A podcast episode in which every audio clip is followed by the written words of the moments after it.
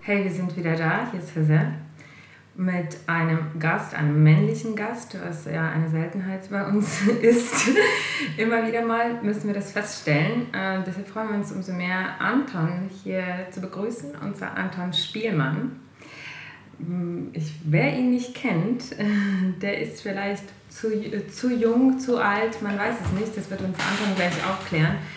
Äh, wir sitzen auch in einem neuen Raum, den hört ihr vielleicht, weil ein bisschen mehr Echo ist und ein bisschen mehr Geräusche. Und äh, ja, wir begrüßen erstmal Anton. Hallo Anton. Hallo. Hi. Genau. Anton ist ähm, Musiker, ist Theaterkomponist, ist wahrscheinlich noch allerhand anderes, ist auch Regisseur.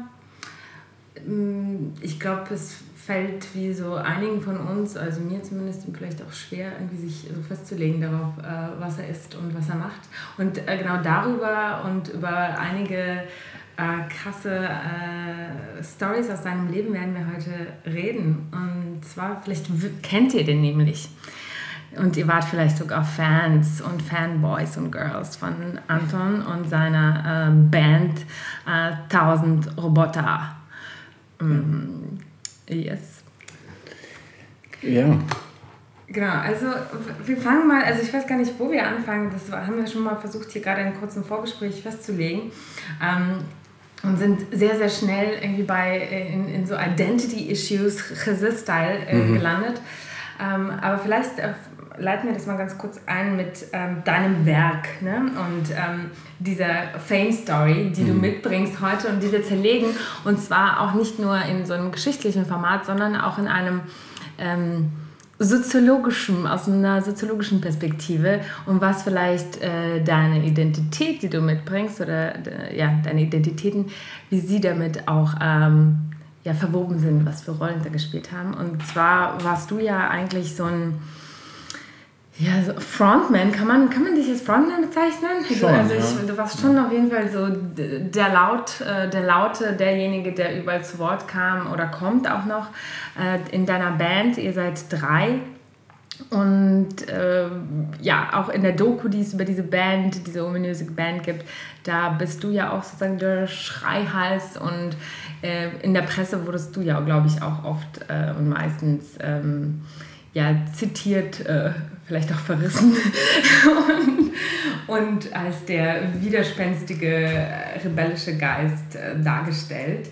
Mm, diese Band hat irgendwie Anfang 2000er, so irgendwie zu 2008 so einen Höhepunkt gehabt. Äh, äh, vielleicht den Höhepunkt und danach ist, gab es danach einen Fall oder also vielleicht fasst du es auch ganz kurz zusammen aus deiner Sicht, so kurz wie möglich. Wir haben zwar eine Dreiviertelstunde, Stunde Zeit, aber ich weiß nicht, leite uns mal in diese Welt von 1000 Roboter, Anton Spielmann, ein.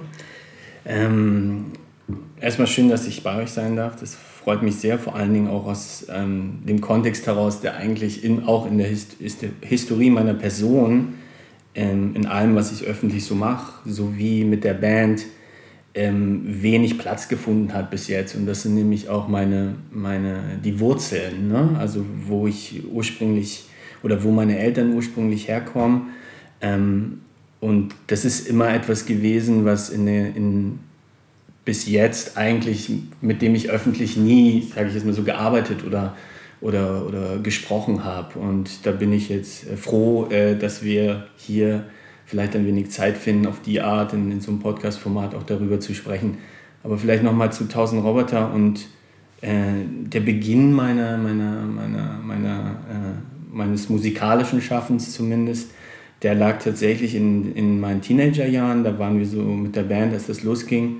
Das ging ja alles unglaublich schnell. Also 2007, 2008 rum sind wir ähm, verhältnismäßig schnell zu einem Achtungserfolg gekommen und zu einer medialen Präsenz. Und wie du das eben ja auch schon alles ähm, richtig beschrieben hast, ähm, polarisierte die Band stark. Also es gab ähm, Leute, die das doof fanden, und zwar richtig doof, und Leute, die das richtig, richtig, richtig und gut fanden. Und ähm, dazwischen gab es eigentlich wenig. das ist, das, kann, das kann, hat Vor- und Nachteile, würde ich sagen. Ähm, ähm, ja, es, ich habe mich nie als, als äh, denjenigen empfunden, der sozusagen aus reiner Provokation provozieren will oder so. Ich habe mich auch nie punkig oder so empfunden. Also so auch das Ganze, es war eine recht intuitive Sache mit der Musik zu beginnen ähm, und wie du das ja auch schon gesagt hast, irgendwann war das dann mit der Band, wusste man nicht mehr so. Ne? Es gab dann diesen Moment nach, der, nach, der, nach, ähm, nach dem zweiten Album und dann halt auch dem großen ähm, Erfolg mit der, mit der Dokumentation über die Band, ähm, die dann auf der Berlinale ähm, in der 2011, Sektion, genau, 2011, ähm, äh, die Sektion Perspektive Deutsches Kino eröffnet hat. Ähm, und danach war uns irgendwie klar, dass wir, dass sich da so neue Tore geöffnet haben, auch so im Bereich des Films oder des Theaters und so verschiedene Interessen, also Gruppen ne, aus verschiedenen Kulturkreisen ähm, zu uns fanden. Und wir gar nicht unbedingt zu denen, sondern eher umgekehrt. Die fanden uns irgendwie. Das, das, das war, und da sind wir genauso intuitiv lang als Individuum aber diesmal, ähm, weil einfach, wenn man so eine Band macht, ähm, oder ist, das ist schon, eine, eine, das ist schon wie so eine Person sein auf eine Art.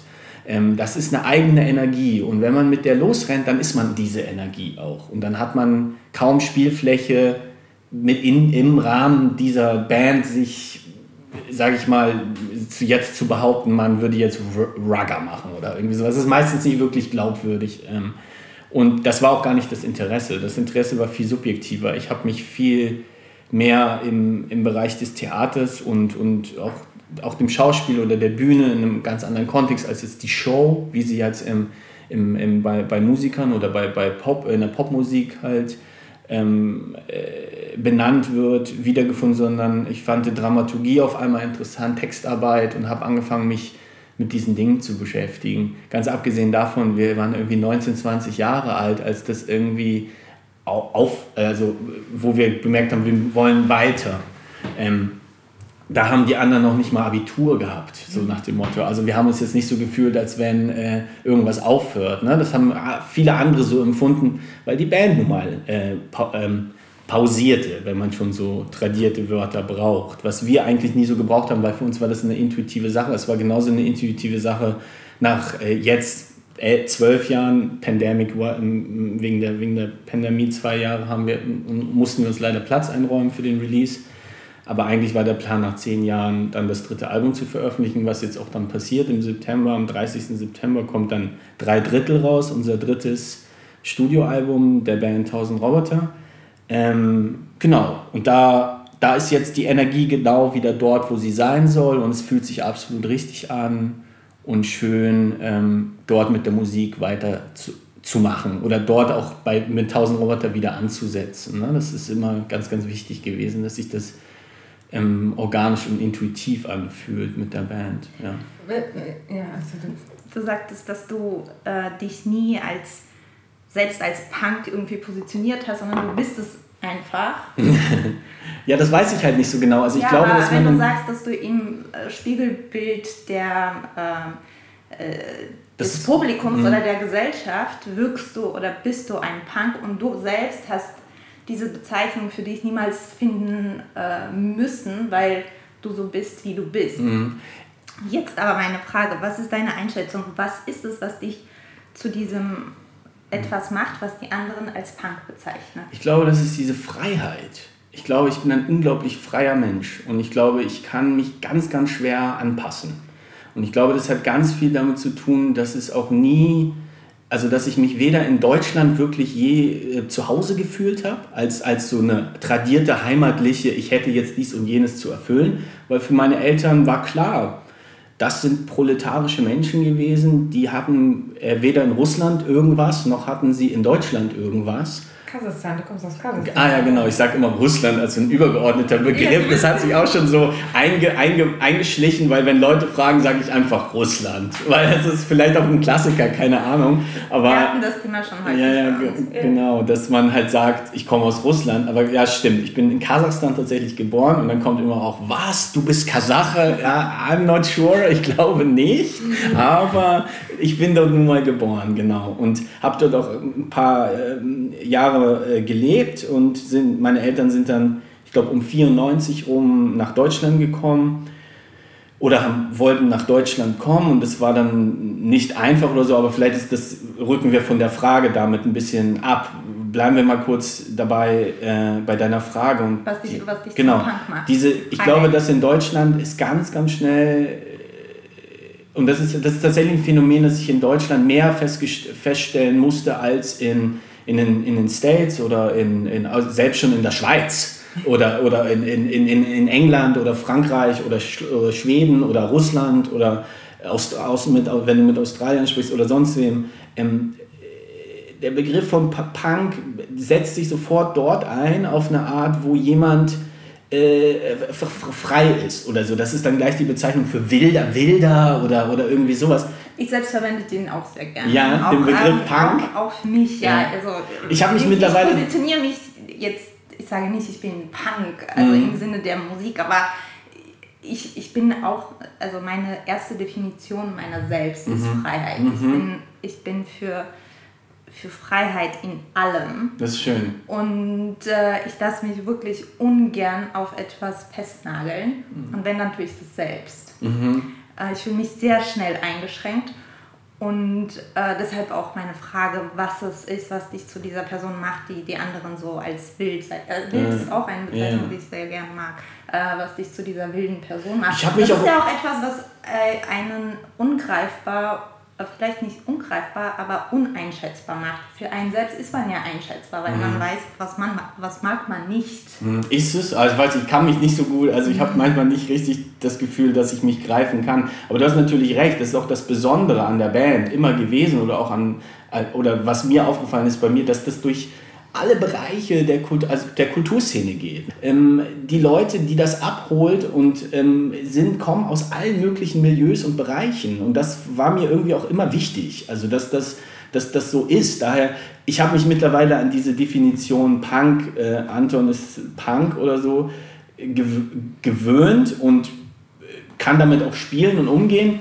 Ich selber identifiziere mich eigentlich gar nicht so. Für mich bedeutet Punk auch im Sinne, meinetwegen, um es jetzt ganz klassisch zu machen, der Sex Pistols Provokation, distorted Gitarren, laut, doll, anecken. Das will ich überhaupt nicht. Das entspricht auch überhaupt gar nicht meinem Gemüt. Nur manche Dinge müssen gesagt werden. Genau.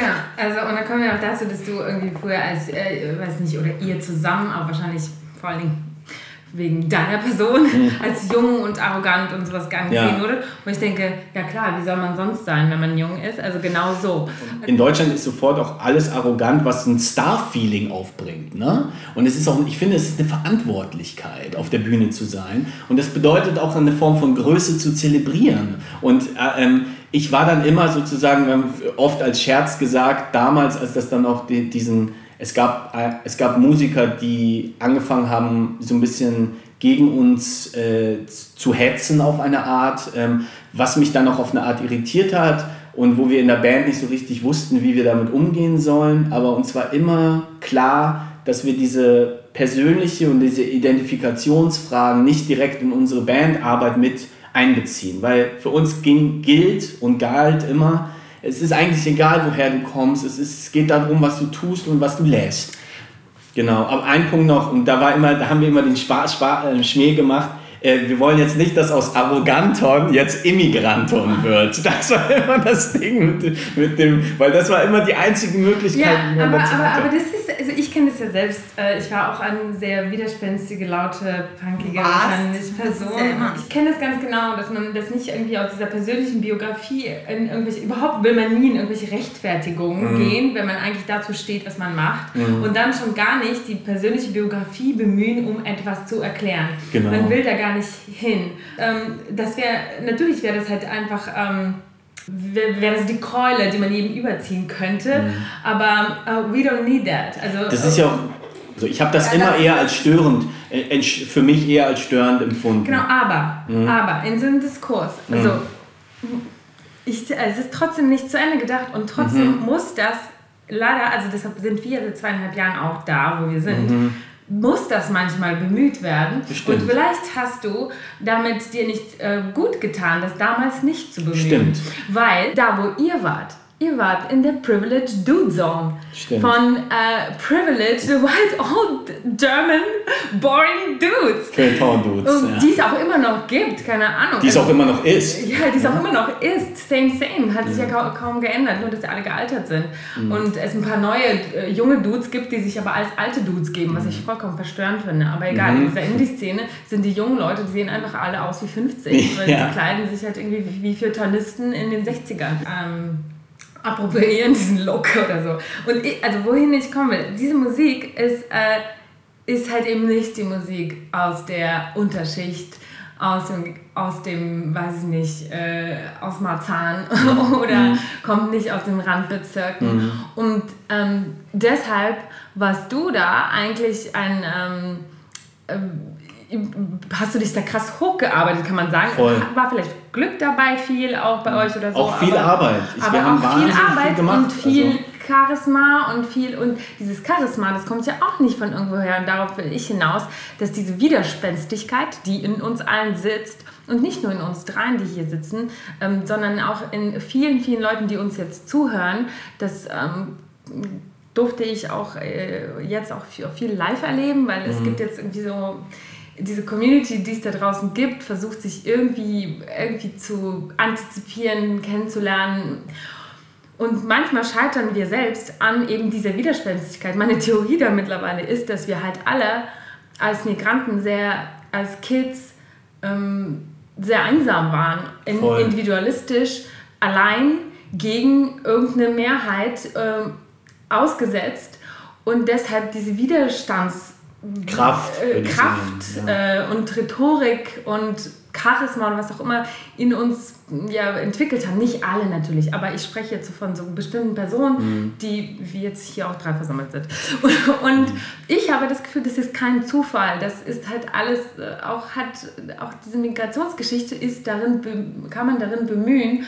Und deshalb meine ich, dass du dass damals irgendwie diesen Shitstorm, was auch immer da war, irgendwie durchgestanden hast, ohne dass du dich irgendwie geoutet hast als irgendwie Unterschicht, mhm. irgendwie Kind, weil da natürlich auch noch gar nicht diese Diskurse waren, ähm, weil du dich, weiß nicht, kannst du ja erzählen, warum du das nicht bemüht hast. Ja, unter anderem unter, aus den Gründen, die du gerade benennst, weil ich immer gesehen habe, erstens, es geht euch einen Scheiß was an. Ich habe einfach Kraft. Ich habe die Energie, hier rauszurennen und bums, stehe ich neben euch. Und ihr stellt mir Fragen jetzt. Und das war mein Ziel. Mein Ziel war, dass ich endlich befragt werde und dass ich meinen Weg gehe und dass ich dann auch so mich hinstelle, wie ich mit dem, was ich zu sagen habe, inhaltlich und künstlerisch ähm, zu, zu reden habe. Und diese, ähm, das ist ein Aspekt. Und der andere Aspekt ist, natürlich hast du vollkommen recht. Ähm, aber gleichzeitig hast du auch etwas gesagt, was ich auch total schön fand. Wir waren wahnsinnig einsam in der Zeit. Es gab, es gab uns nicht. Es hätte für mich damals, und für mich war klar, ich setze mich nicht zu, zum Rolling Stone, nachdem irgendwie Tis Ullmann sagt, irgendwie mein Geld meiner Eltern und lalala, ich sei irgendwas, was einfach alles faktisch falsch ist, weil dieser Typ ist falsch in meinen Augen, in seinem ganzen Wesen schon.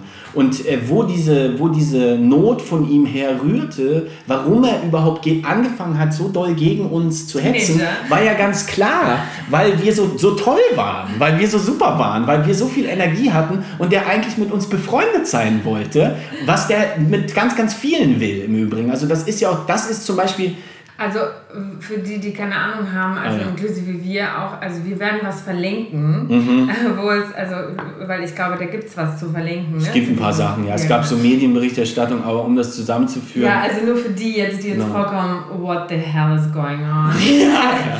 also wir werden das verlinken, wer sich da jetzt irgendwie, irgendwie 10 years ago äh, flashbacken möchte in diese Diskurse, kann das gerne tun in den Links. Wieso es überhaupt dazu kam, dass der beim Rock am Fluss irgendwie in Dresden, äh, da haben wir gemeinsam auf dem Festival gespielt, wir haben glaube ich vor Tomte gespielt damals, dass er sich da auf die Bühne stellt und auf einmal so merkwürdige, so, so aus dem Nichts kommende Sätze ballert auf der Bühne und auch damit gar nicht aufhört. Also es ist schon an einer Form von Schäbigkeit nicht zu überbieten, wo wir auch gar nicht lang wollten, weil wir wollten unseren Peace. Ich hatte ich hatte was vor. Wir wollten über ganz andere Sachen reden als über den Typen. Und ich habe das nicht balancieren können und ich habe das nicht gut greifen können, weil wir waren selber Vielleicht können wir auch gleich ganz kurz ansprechen, wie schnell das ging. Also ich, also wie ich das mitbekommen habe, habt ihr habt ihr einfach irgendwie zu dritt drei Freunde aus der Schule ja, ja, gesagt, ja, yeah, wir machen jetzt Musik, ja, ja. super, Nirvana, keine Ahnung.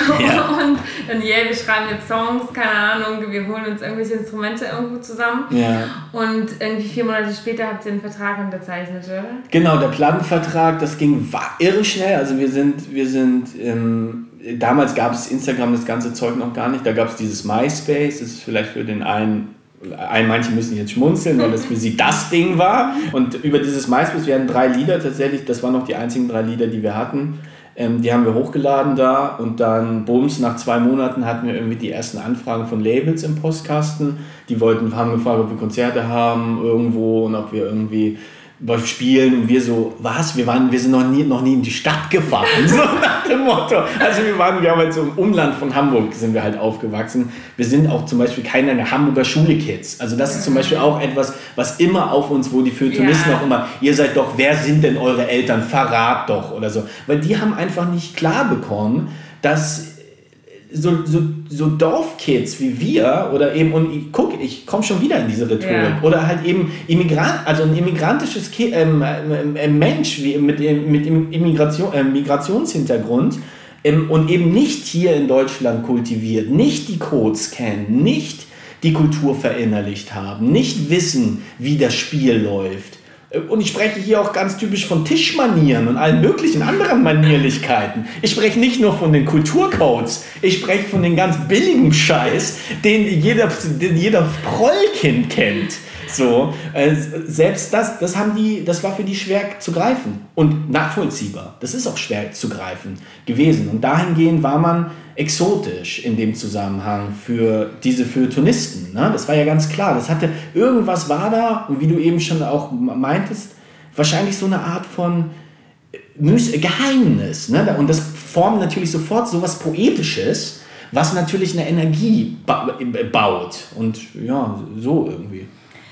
Ich will noch mal kurz auf diese, auf den Prozess der Entkopplung mhm. von seiner Identität mhm ähm, von seiner migrantischen Identität, die erstmal in der Kunst keine Rolle spielen soll, weil es ja nicht darum geht, diese Identität zur Schau zu stellen, sondern es ist ein Teil von dir, okay, aber du machst Kunst um der Kunst willen, ja, und nicht um die Identität zur Schau zu stellen. Ja. Die Kritik, die ähm, auf euch da entgegengekommen ist, ähm, da sagst du, da hast du angefangen, dich langsam mit deiner Identität auseinanderzusetzen. Verstehe ich das richtig? Auf eine Art schon, ja. Ich habe ja. dann erst begriffen, langsam, du darfst sein, wer du bist. Und das hat eine ganze Zeit auch gedauert. Das hat auch viel dann mit weiteren, also ich bin dann ans Theater rüber, ich habe dann angefangen, mich mit Textdichtung und auch mit, mit der Sprache und dramaturgisch auseinanderzusetzen mit Themen. Habe auch angefangen erst zu lernen, ganz ehrlich. Also ich habe dann viele, viele Texte und auch ähm, und, und, und, und Theaterstücke und Filme und all diese Dinge.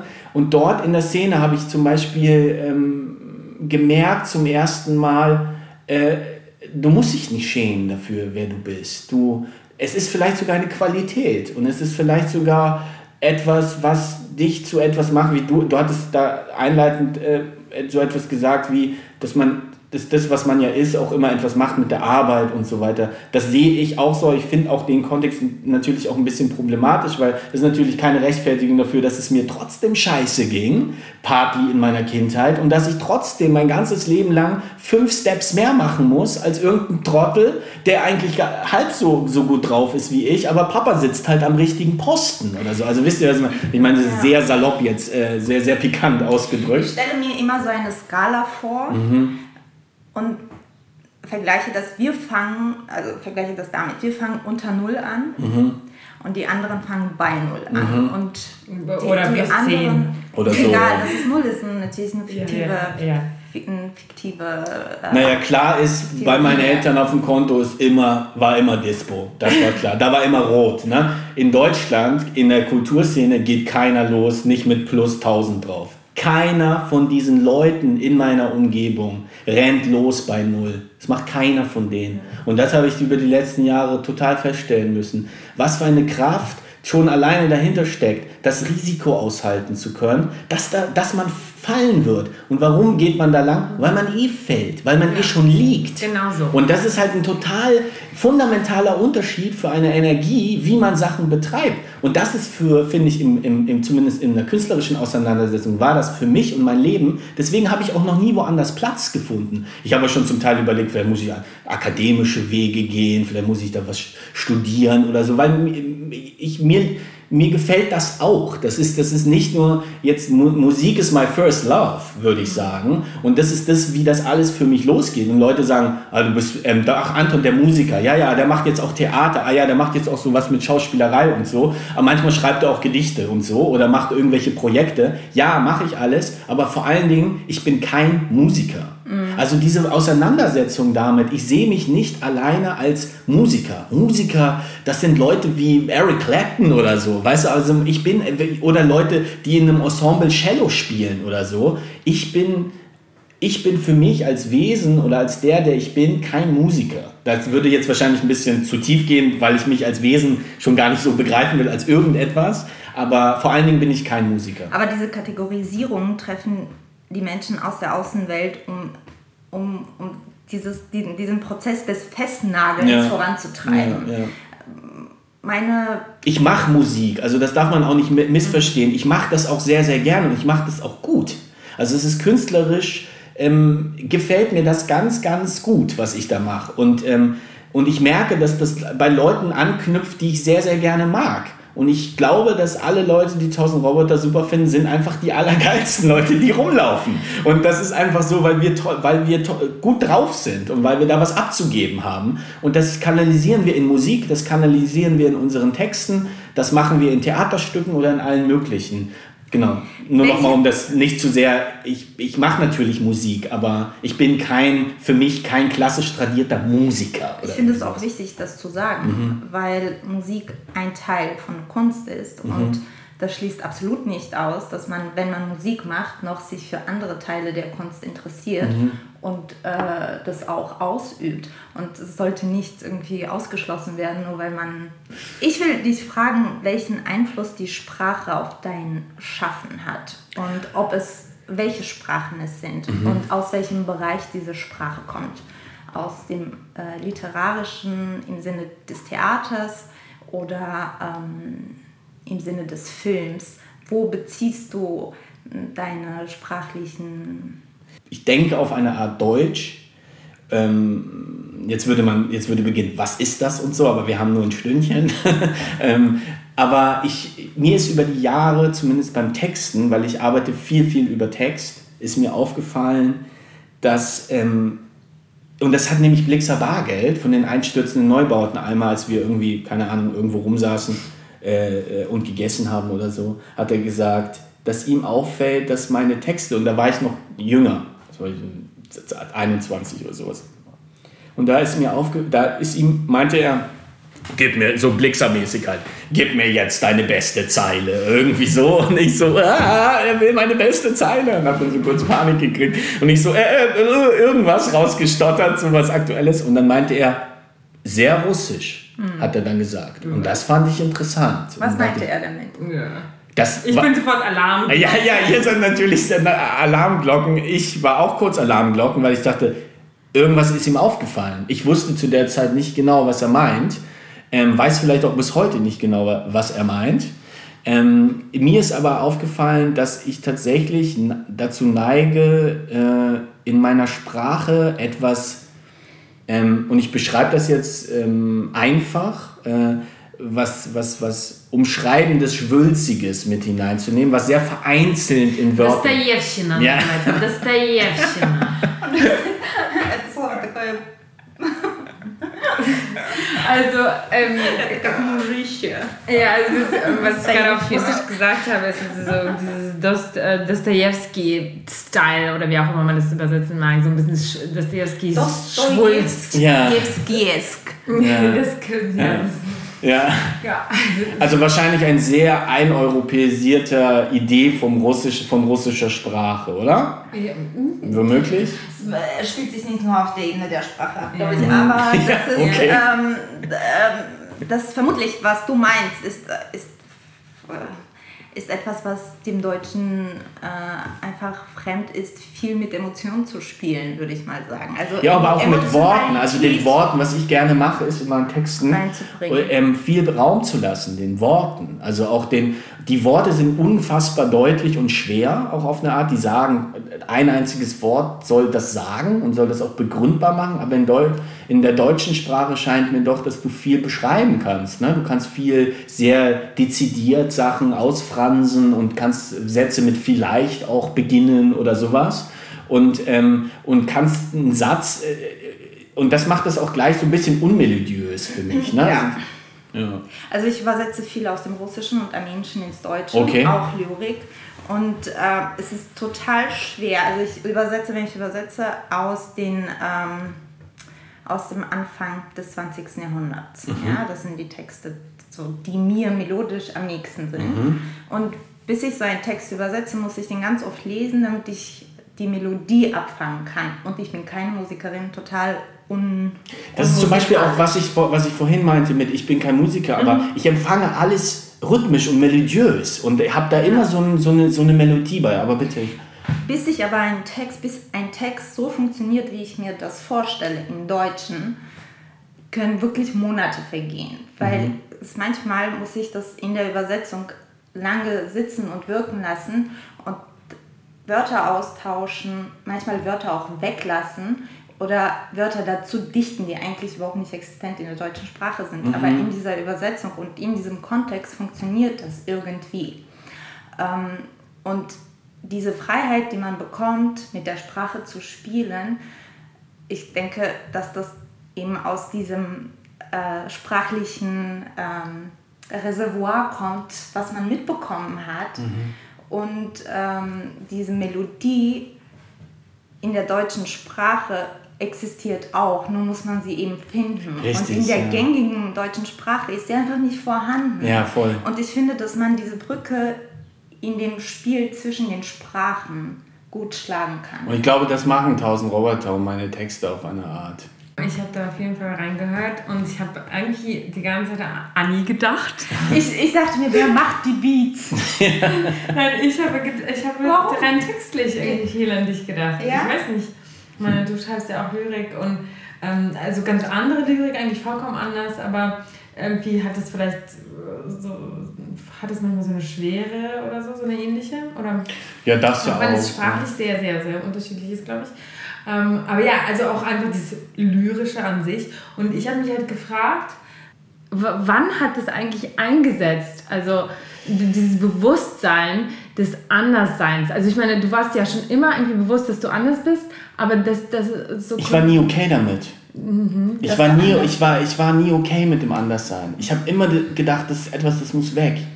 Und ich habe lang, ich, es hat ewig Same. gedauert, bis ich irgendwann an dem Punkt war zu sagen, hier muss überhaupt nichts weg. Yes. Und äh, das ändert mich jetzt auch nicht daran, dass ich vielleicht, also weißt du, es gibt, und ich sage immer, Leute sind schlecht, aber überall auf der Welt. Also es, ist, es gibt, also ganz abgesehen davon, dass wir eh ambivalente Wesen sind als Menschen und das ist eh, dass ich an die Konzeption von gut und schlecht, äh, gut und schlecht eben schon, aber eben nicht gut und böse glaube. Ähm, die, diese, trotz alledem hat es sehr, sehr lange gedauert für mich, ähm, auch zu realisieren, dass diese, dass diese ganze Schuld oder, oder dieses ganze ich, ich hatte ja auch lange damit zu kämpfen und ich glaube, da ist auch viel auch auf eine Art kaputt gegangen im Rahmen meiner, meiner oder habe ich bestimmte Möglichkeiten nicht nutzen können im Rahmen meiner jüngeren, jüngeren Jahre, weil ich immer den Eindruck hatte, das kann nicht sein, dass mir das passiert. Das kann nicht sein, dass ich so viel Glück habe in meinem Leben. Es ist, es hier liegt ein Fehler vor. Hier ist ein Missverständnis. Ich, äh, das ist nicht mein Verdienst. Ich bin, ich habe das nicht erreicht. Ich habe das nicht erreicht. aber fuck man, ich habe das erreicht. Ja. So, also das ist das, das ist das Irre. Ich bin seit 15 Jahren, habe ich noch keinen Job in meinem Leben machen müssen und ich bin dankbar dafür, dass ich äh, frei und, und das tun kann, was ich wirklich liebe. Und ähm, das ist, äh, das habe ich mir zu verdanken. Und es hat eine ganze, ganze Zeit lang gedauert, dass ich das auch meinem, wie du das eben beschrieben hast, ähm, andersartigen, ne? wo ich mich jetzt zum Beispiel ähm, gar nicht so sehr als andersartig empfinde. Ich empfinde eine, ich lebe in einer sehr rassistisch tradierten Gesellschaft. In Österreich. Überall. Ich glaube, dass wir, dass die westliche Welt äh, grundsätzlich rassistisch tradiert ist. Und nochmal, der Mensch ist überall schlecht äh, auf der Welt, nämlich globally. Und ähm, das hat, glaube ich, ganz viel mit dem Kapitalismus zu tun, das hat ganz viel mit äh, marktorientierten Lebenskonzepten zu tun und das hat damit zu tun, dass der Mensch einfach als Wesen in der Krise ist. Also dass wir natürlich in einen Bereich äh, hineinkommen, wo die, der Mensch als das, was er ist und wie er sich hinterfragt, äh, in die Krise gerät und das mit birgt, dass wir auf einmal über Identity auf einmal sprechen können, weil das, ein, weil, weil das Platz äh, gibt. Weil alles, was in der Krise ist, alles, was ähm, eine Form von Gewalt, äh, ob sie hatte oder ob sie verursacht, hat jetzt Platz. Also so, das ist meine Definition. Ich würde noch weitergehen und mhm. sagen, der Mensch ist nicht auf einmal in der Krise oder gerät nicht auf einmal ja. in eine Krise, sondern er ist ein Krisenwesen. Achso, du meinst das ja, nein, ich meinte das so ganz generell. Also ich glaube, weil wir sprechen immer von wir sprechen jetzt von Corona-Krise, wir ah, sprechen ja. von Zeit, äh, wir sprechen von Wirtschaftskrise, wir sprechen von äh, äh, jetzt ist Krieg, ne? wir haben wir haben Kriegkrise, wir haben alles mögliche, wir haben Atomkrise, wir haben alles mögliche. Was das aber übergeordnet für mich darstellt, ist der Mensch ist in der Krise. Wir haben hier große fundamentale Fragen, die sich vor allen Dingen an die Menschheit richten. Dem fucking Pferd ist das scheißegal.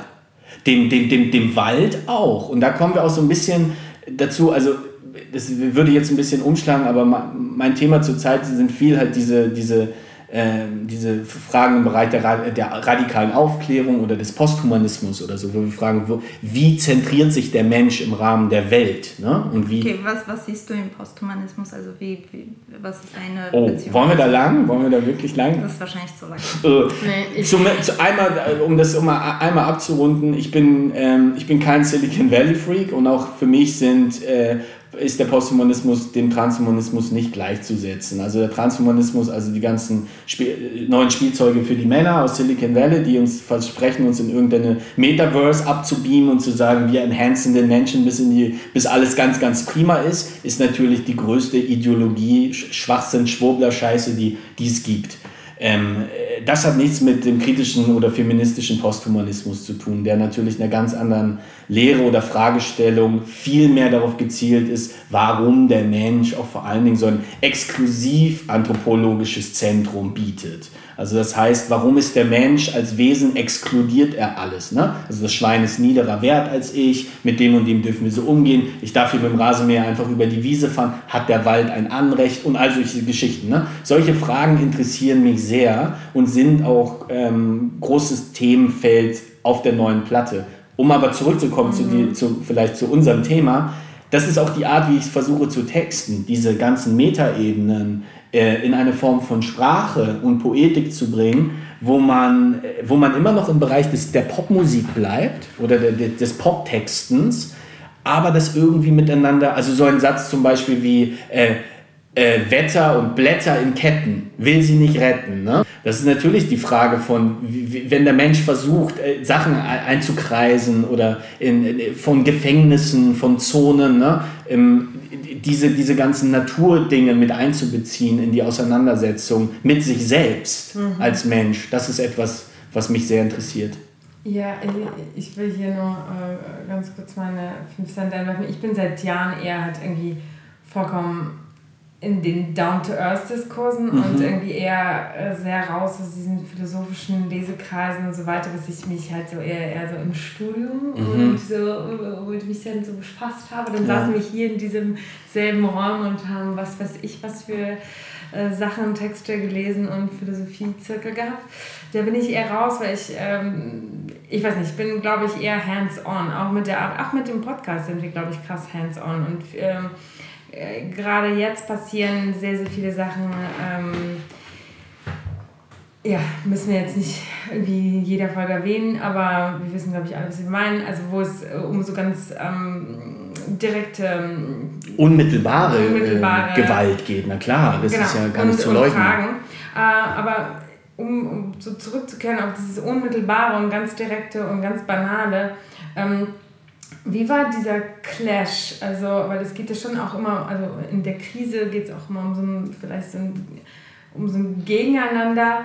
Und wie war das für dich als so ein Migra-Kid, der vielleicht in dem Moment gar nicht so in diesem Bewusstsein des Migra-Kids mhm. war, wo wir alle mal waren, mhm. ähm, dann auf einmal so Fame zu sein? Und wie ist es geclasht mit deinem migrantischen Dasein oder vielleicht auch mit der Familie? Und Total. Also meine, die ganzen, also es ist auch bis heute noch so, jedes Mal, wenn wir bei den Familienfesten zusammenkommen, meine, meine, meine Oma wurde vor einigen Wochen beerdigt und da ist mir das, ähm, die, die Mutter meines Vaters, die auch ähm, nach Deutschland gekommen ist, natürlich wie die restlichen seiner Geschwister auch, ähm, oder die, der größte Teil meiner Fa Familie, außer mütterlicherseits, weil die ist Weißrussin, das ist natürlich ein unfassbarer Clash. Und das ist ja auch, das ist ja auch der, der Spagat, dass du auf der einen Seite du entrinnst einer gewissen Welt, du weißt eigentlich gar nicht genau warum, nämlich deiner familiären Welt, gehst raus in die Welt, um etwas darzustellen, was du vermeintlich nicht bist, kommst zurück nach Hause, bist auf einmal etwas, was du gar nicht bist.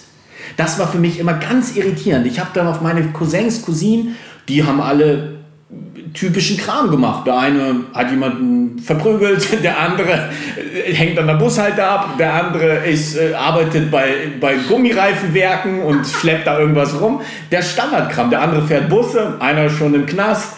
Und das, was ich meinen Eltern absolut bis heute äh, so sehr lassen muss, ist, ihnen war, wenn man so nach Deutschland gekommen ist, also zumindest war es in meinem Empfinden so, du wirst halt natürlich sofort ghettoisiert. Du wirst natürlich sofort in diese Camps gepackt, du wirst sofort Containerdorf, der ganze Kram, dann hängst du da ab. Und meine Eltern waren war, die haben gesagt, Leute, wir, wir müssen hier ein Leben aufbauen, wir können doch nicht hier sein, unsere Kinder, die werden jetzt deutsch sozialisiert. Ne? Also es war denen auch ganz, ganz wichtig. Meine Mutter sagt doch bis heute, ich bin, ich bin Deutsche. Mhm. Ne? Also ich bin Deutsch. Und ich sage auch, ja Mama, dein gutes Recht. Du zahlst seit fucking 25 Jahren Steuern. Du bist hier länger, als sozusagen du als realer Erwachsener einen Teil zur Gesellschaft beigetragen hast in Russland. Ne?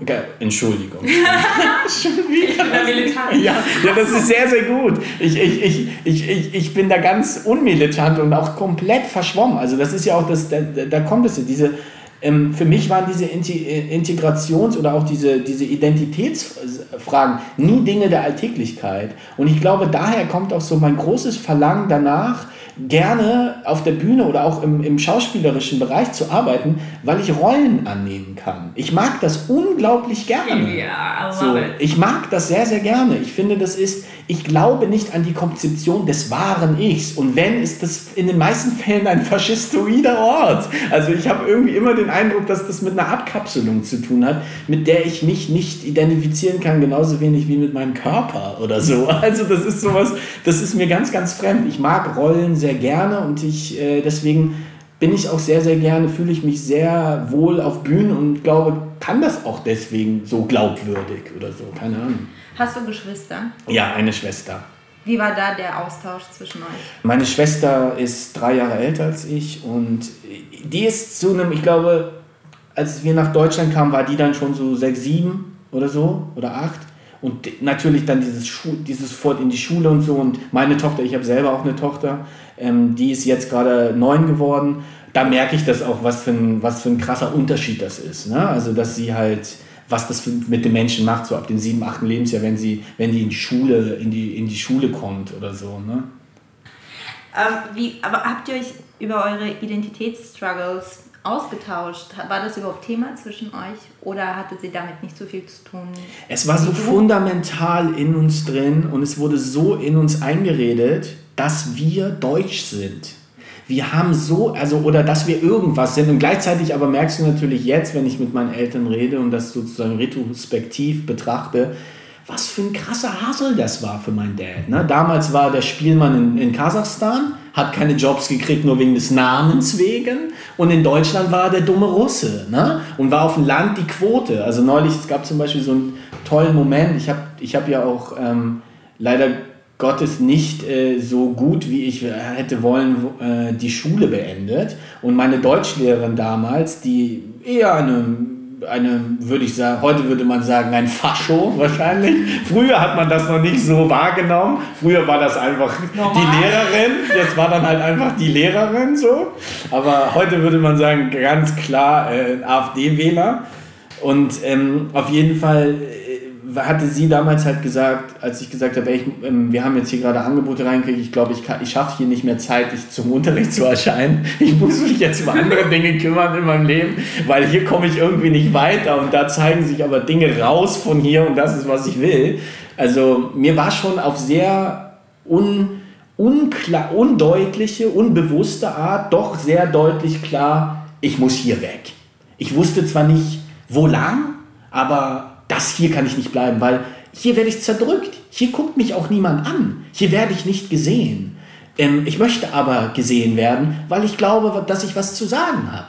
Weil ich auch merke, dass hier Dinge schieflaufen. Die müssen thematisiert werden. Und das war für mich immer auch der Anspruch, sozusagen politisch, also Leute sagen so, wir sind eine politische Band. Also wir sind keine direkte politische Band, das würde ich nicht sagen. Nee.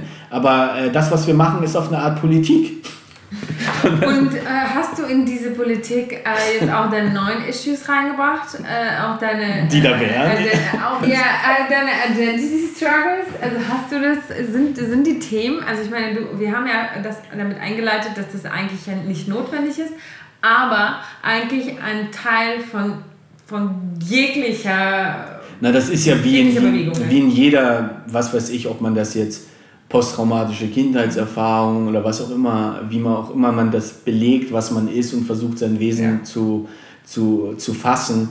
Ähm, in einem soll man sich wichtig sein. A, man sollte sich nicht damit verrückt machen, sich die ganze Zeit diese Fragen zu stellen, sondern in erster Linie leben und schauen, dass dieses Leben, was man da macht, einfach Spaß macht und gut ist.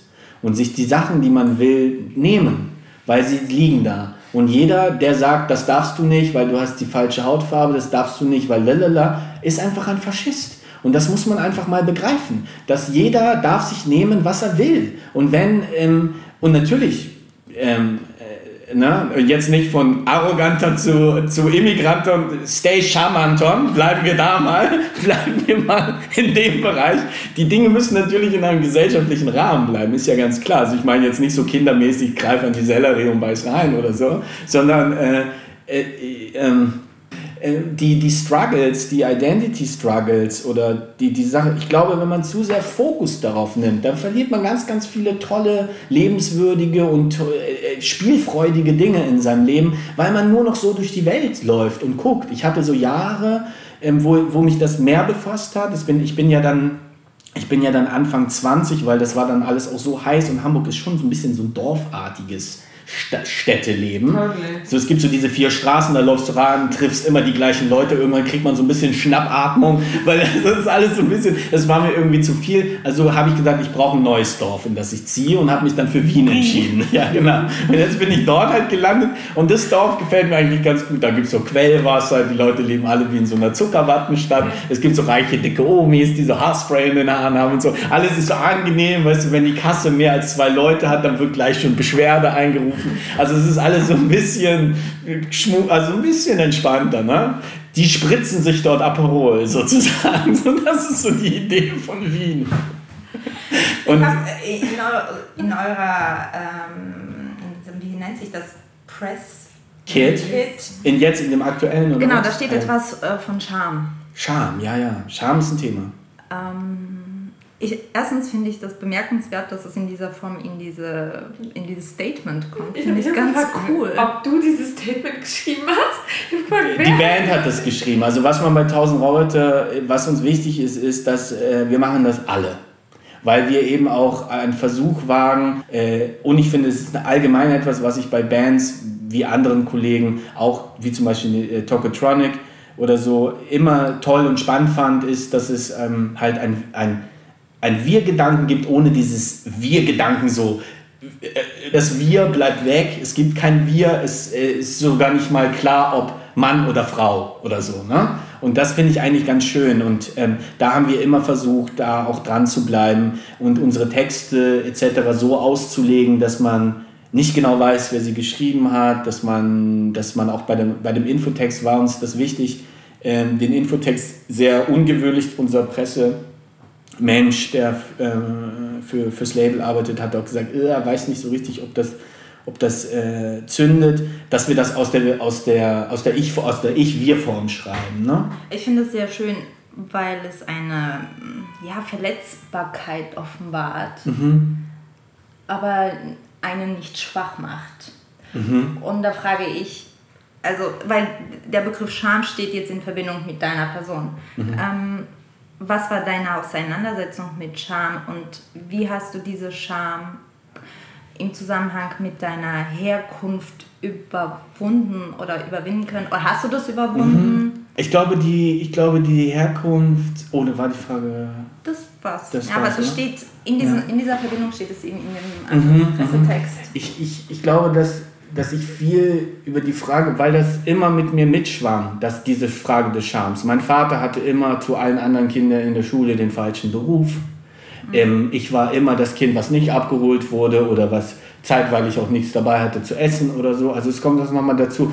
Ich glaube, es gibt natürlich auch integrative Momente, wo Leute in andere Länder kommen, in, in privilegierten Umständen. Ne? Also dass sie Diplomatenkinder sind oder so, wo sie natürlich eine Lebensrealität haben in einem anderen Land äh, wo, sie, wo sie einen Notstand nicht so sehr bemerken. Ich musste schon auch feststellen, dass wir doch diejenigen waren, die auch eher proletarischen Hintergrunds waren. Das allgemein erschwert ist, ob du jetzt, ähm, ob du jetzt ähm, äh, Immigrantenkind bist oder nicht. Wenn du, deswegen konnte ich auch gut mit den, mit den, mit den Asi-Kids aus Deutschland oder so, weil die hatten eine ähnliche Lebensrealität. Ne?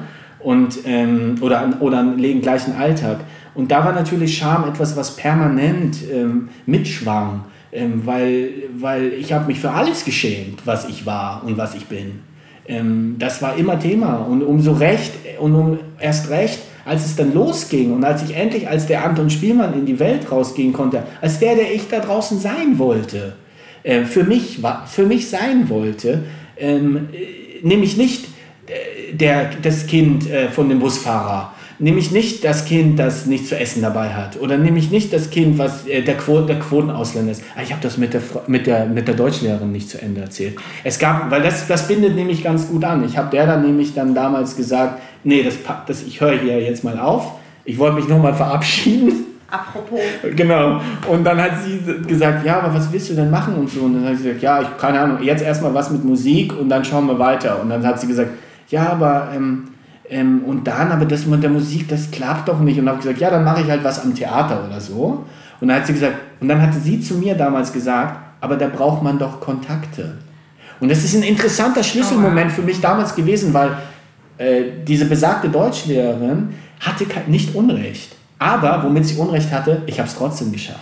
Mhm. Sie hat natürlich recht damit, dass man im Theater, im Kulturwesen und in der Kunstbubble äh, meistens ist nur mit äh, Kontakten schafft. Es gibt aber auch mich. Und das, der, der hat auch seinen Platz gefunden. Und die Scha der Schammoment war der, als mein Vater dann ja, ja, ja jetzt neulichst mal gab es irgendeinen Artikel in, irgendeinem, in, irgendeiner, in irgendeinem Käseblatt. Ich nenne jetzt die Zeitung nicht, weil ich habe jetzt Käseblatt schon gesagt. Die Zeitung beleidigt. Deswegen ist egal, bleiben wir bei Käseblatt. Und, der, ähm, und da hat mein Vater diese Deutschlehrerin getroffen beim Bäcker.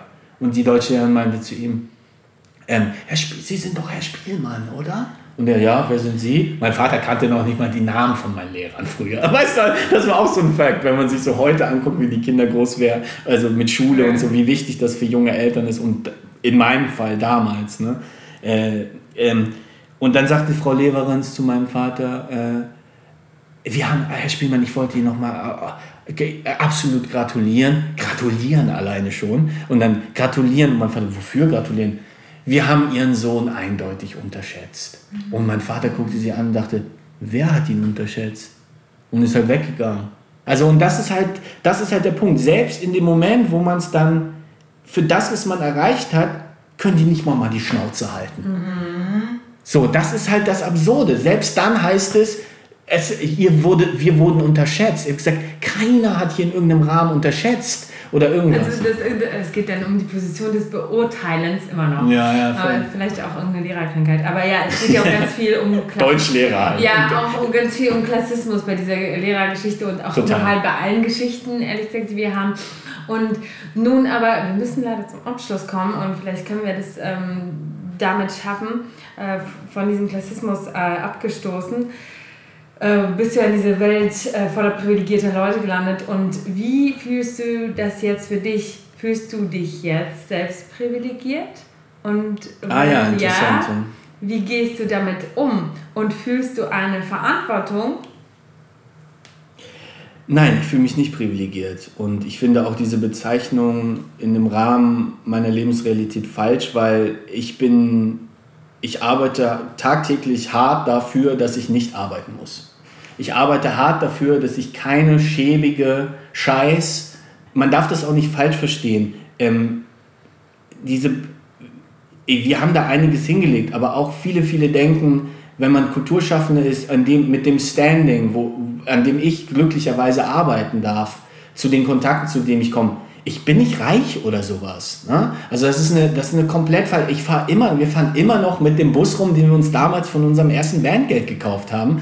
Und ich lebe ein absolut freies, nochmal, da waren wir ja auch am Anfang, freies und wildes und ein Pippi Langstrumpf-Leben im Grunde. Und das will ich auch genau so. Pippi Langstrumpf ist auch mega, mega privilegiert. Darf man nicht hat, sagen, hat, ne? Hat einen kolonialen Scheiße, scheiße. Okay, dann müssen wir uns du bist privilegiert. Pippi Langstrumpf gesagt. Er kennt nur Pippi Langstrumpf. Er kennt sich noch mit Pippi Langstrumpf aus.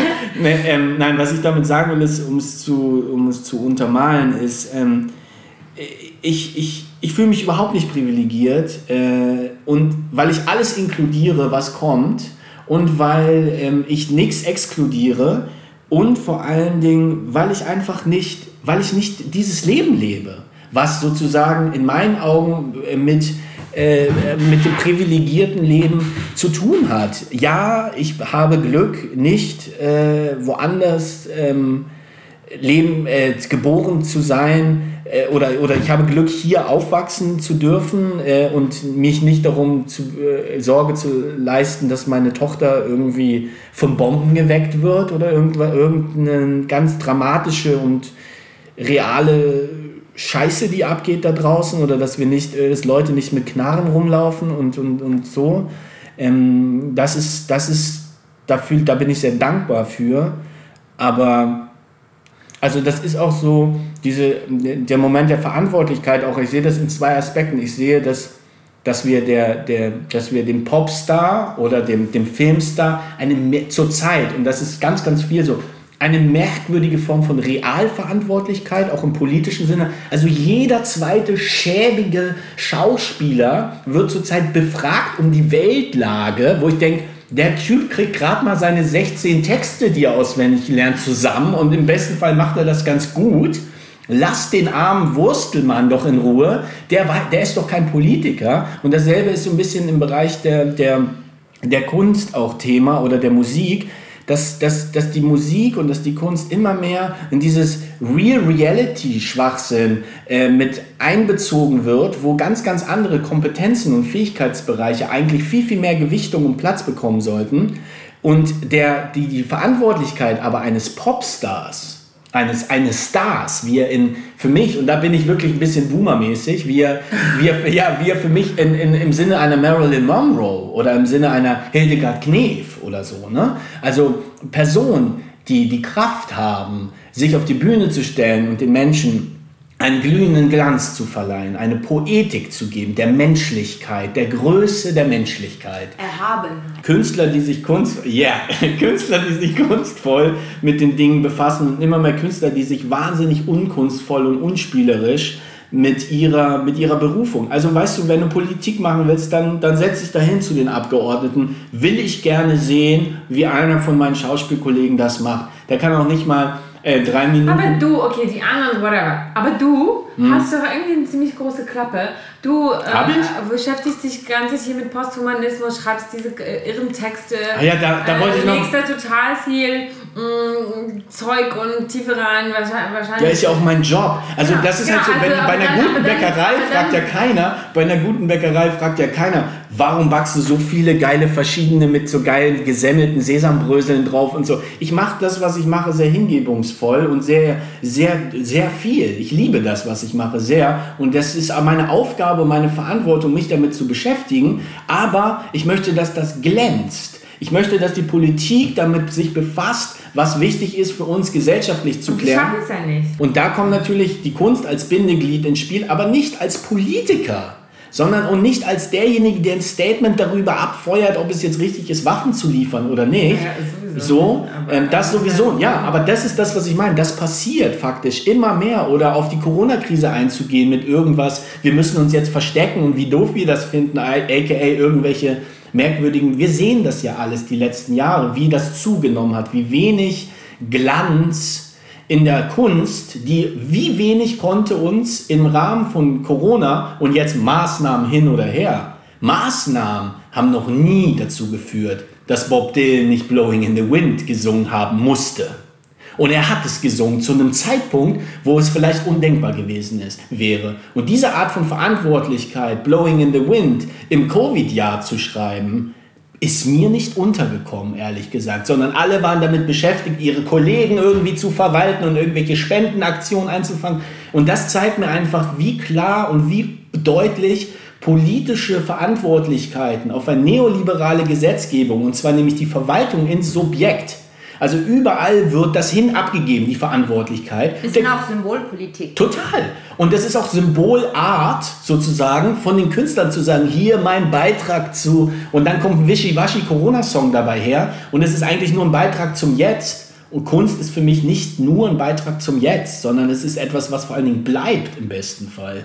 Und das ist das, was ich meinte mit, mal weg von diesem Marilyn Monroe-Ding. Ich meine jetzt nicht, dass man hochperfumiert auf die Bühne kommt und sagt, wo ist das Licht? So, wo ist der Spot? Genau, das ist vielleicht ein bisschen also, missverständlich. auch, auch unterschätzt, ne? Also jetzt nicht schon wieder bashen. Die, die Marilyn Monroe? Nein, es ist eine...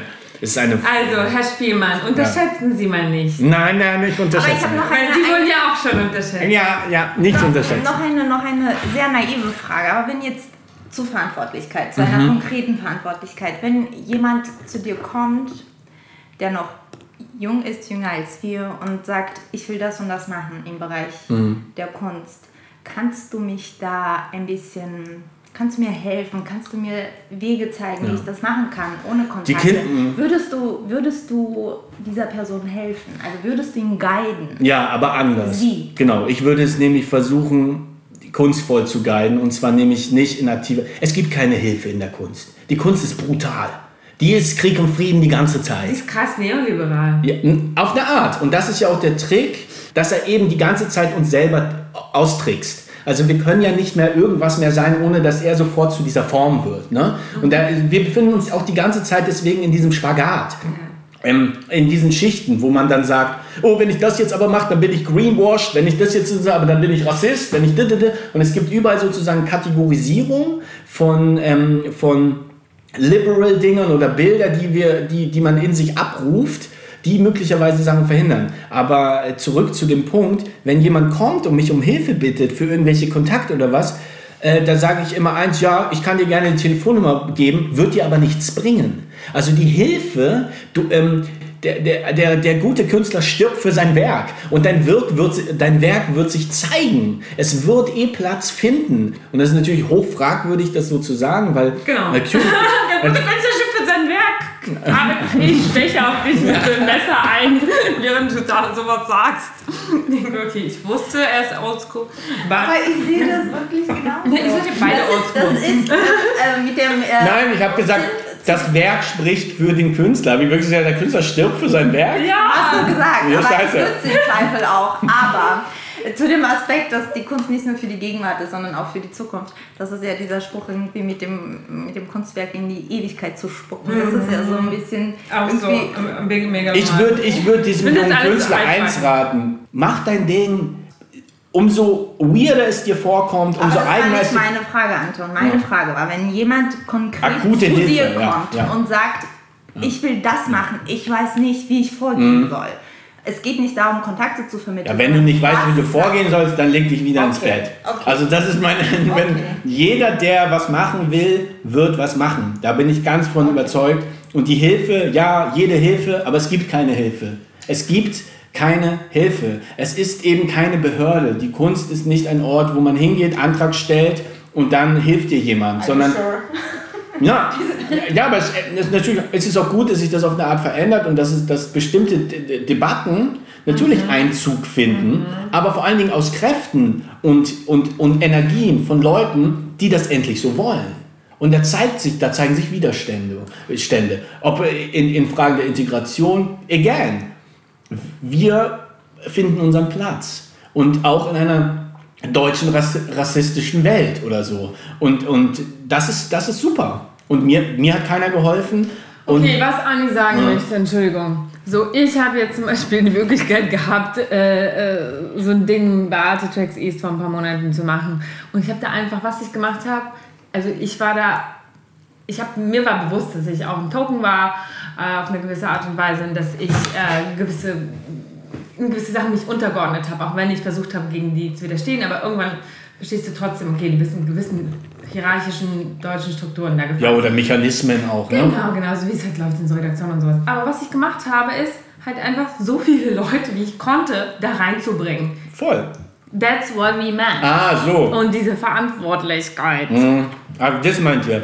People aus der Community und so. Ja, ja. und auch People mit the same background. Und mhm. dir ist ja auch irgendwann der Groschen gefallen, dass das jetzt auch irgendwie ist nicht so, also es gibt Helene Fischer und dich so, ne? Da muss man vielleicht, ja, ja, das stimmt. Nein, das Ganz geil. nee, nee, wir belassen das mal dabei. Es gibt Helene Fischer und mich. Das ist so, du hast das Ranking verstanden. Vielleicht, vielleicht hast du auch daher verstanden. Es gibt doch übrigens nur uns zwei in ganz Deutschland. Das Einzige, was sich lohnt. Das ist das Einzige, was es gibt. Ähm, nein, ähm, ähm, äh, ich, da muss man, das, das bringt mein Wesen nicht mit. Ich bin als der, der ich bin, als Mensch, ähm, es klingt jetzt auch wieder weird, aber ob ich jetzt Leute in die Community bringe, ich bringe, ich habe noch nicht mal Leute. Also wie soll ich denn überhaupt irgendwen okay, irgendwo hinbringen? Jetzt wirst du, wirst du am Schreibtisch bitte Spanking zu, zu äh, ich habe gesagt, mein Flash, Flashmob. Schreibt mir Leute. Ihr wollt Kontakte, schreibt mir. Also, ich habe schon seit Jahren Bock auf einen kleinen Chat mit euch. Anton hilft euch gerne. Ja. Nein, aber ich kann, ich, ich bin einfach, ich, also ihr seid da einfach viel cooler drauf. Ihr habt einfach die Möglichkeit mit euch so social-mäßig, dass ich krieg in großen Gruppen Beklemmung. Ich auch. Aber Sprich es nur für dich bitte. Ja, aber auf der Bühne finde ich es geil vor großen Gruppen. also wir können auch sagen, du bist nicht ein Einzelgänger, sondern ein Egozentriker. Nee, das bin ich nicht. Nee. Nee. Ich bin einfach ein geborener Star. Sorry. Das ist ein großer Unterschied. Unterschied ich mache es für die Leute. Und ich lasse die auch nicht alleine. Das ist die Verantwortlichkeit, von der ich spreche. Aber halt im Rahmen von dem, wie ich das zu, zu tun habe. Und was du zu geben hast auch. Ja. Nicht jeder muss auch irgendwie äh, alle irgendwie zehn Leute umarmen oder so. Das ist das, was ich meine. Es gibt, schau, meine, meine Schwester zum Beispiel ist äh, Sozialarbeiterin. Die, mhm. die umarmt Leute die ganze Zeit und die macht das ganz, ganz toll. Und die denken, Gott, was, mach, was führst du da auf, Anton? Das ist ja, das ist ja unpackbar. Ähm, aber sie, sie ist genauso goldig und trägt genauso ihren Beitrag zur Welt wie irgendwie die Helene Fischer und ich. das Gespräch wuchert. Das ist wie so ein, wie so ein wir Geschwür. Wuchern. Wie so ein Geschwür allerdings. Okay, wir müssen jetzt irgendwie zu. Hier wird nicht getrunken. Das Einzige, was wir haben. Genau, ist, hier wird gerade nicht getrunken. Ich habe genau das ich laut sagen. Dass alle das wissen. Es ist 11 Uhr oder irgendwie sowas. Es ist 30 Grad. Ja, genau. Ich bin mir nur nicht sicher, ob das so über den Podcast rüberkommt. Schade, dass wir jetzt noch keinen Videocast haben. Aber das wird ziemlich geil. That's where we are heading to. Okay, so, an dieser Stelle äh, verabschieden wir uns und ich weiß gar nicht, wie ich jetzt hier rausgehe. ich gehe einfach raus. Vielen, vielen Dank, dass ich bei euch sein durfte und dass wir quatschen durften. Das war ganz angenehm und das hat Spaß gemacht. Und ich bin froh, dass ich mal ein bisschen ausführlicher über diese Thematik sprechen konnte. Und bitte, bitte, Tis Ullmann, fingerstill jetzt einfach. Also wir müssen da jetzt nicht nochmal was aufmachen. Ähm, danke an euch, dass äh, ich hier bei euch ähm, Podcast Platz finde. Ja, danke dir und wir hoffen, dass du auch mal in, was nicht diesen Gefilden und auch in anderen, weil uns hören Leute auch irgendwie von überall, äh, mal tourst oder so, ne? Also wenn ihr so ein Album rausbringt, ist so, ja, das ja, ja. nächste Ding, was dann kommt? Ja, genau. Es ist halt jetzt gerade noch so ein bisschen Corona, Stau, viele Bands und so. Wir waren jetzt auch eine ganze Zeit lang weg. Wir haben keine Ahnung, wie das Album jetzt wird und so und sind da jetzt auch nicht so mega ambitious, dass wir da jetzt so aber ich glaube, da müssen wir ein bisschen uns ein paar Schritte zurück, um Anlauf zu nehmen, weil es doch noch sehr, sehr viele Produktionen und, und Bands gibt, die einfach. Also stay tuned und 1000 Roboter. Und äh, genau das ist vielleicht das Ende. Also, Entschuldigung, als ich 1000 Roboter gelesen habe, das Mal war ich so Tisch Roboter. Mm. Also, es, nice, ist ja jetzt ne? kein Zufall. Und da kommen wir wieder zu diesem Wortspielkram, ne? Und also dann, äh, genau, dann kommen wir wieder zu der Sprache. Und mhm. war das beabsichtigt oder willst du jetzt wieder irgendwie das alles so profanisieren? Ähm, das war eine, das, da folgte ich einer Intuition, ja, in mir, die die richtigen, die, die, die, das war, ein, das ist ein guter Name. Ja, ja. Das hat, also ich finde Maschine, Arbeit. Proletarischer. Proletarischer. Du hast fünfmal Proletarier ja, gesagt in ja. diesem Podcast. Sagt man auch nicht mehr, ne? Proletarier Nein, ist aber jetzt, jetzt hast du es gesagt, ja. schon sehr oft. Und Sagen jetzt hast deine Band einfach tausend Roboter. Mhm. Und jetzt kannst du dazu stehen, was da die Assoziationskette ist. Also mir Wer bin ich vor allen Dingen dann? Auf. Ja, ja, wie viele tausend Persönlichkeiten. Ja, und vor allen Dingen vielleicht ja auch, also der, die Maschine wird sich in den meisten Fällen richtig schreiben. Und was mit dem Armende könnte ja auch so etwas sein wie wir sind es nicht oder so. So, ähm, ja, wir sind gespannt und äh, hört euch mal die Musik an. Wir schneiden hier was hinten an. Danke, dass du da warst. Danke, danke, danke euch. Ciao. Ciao, ciao. ciao.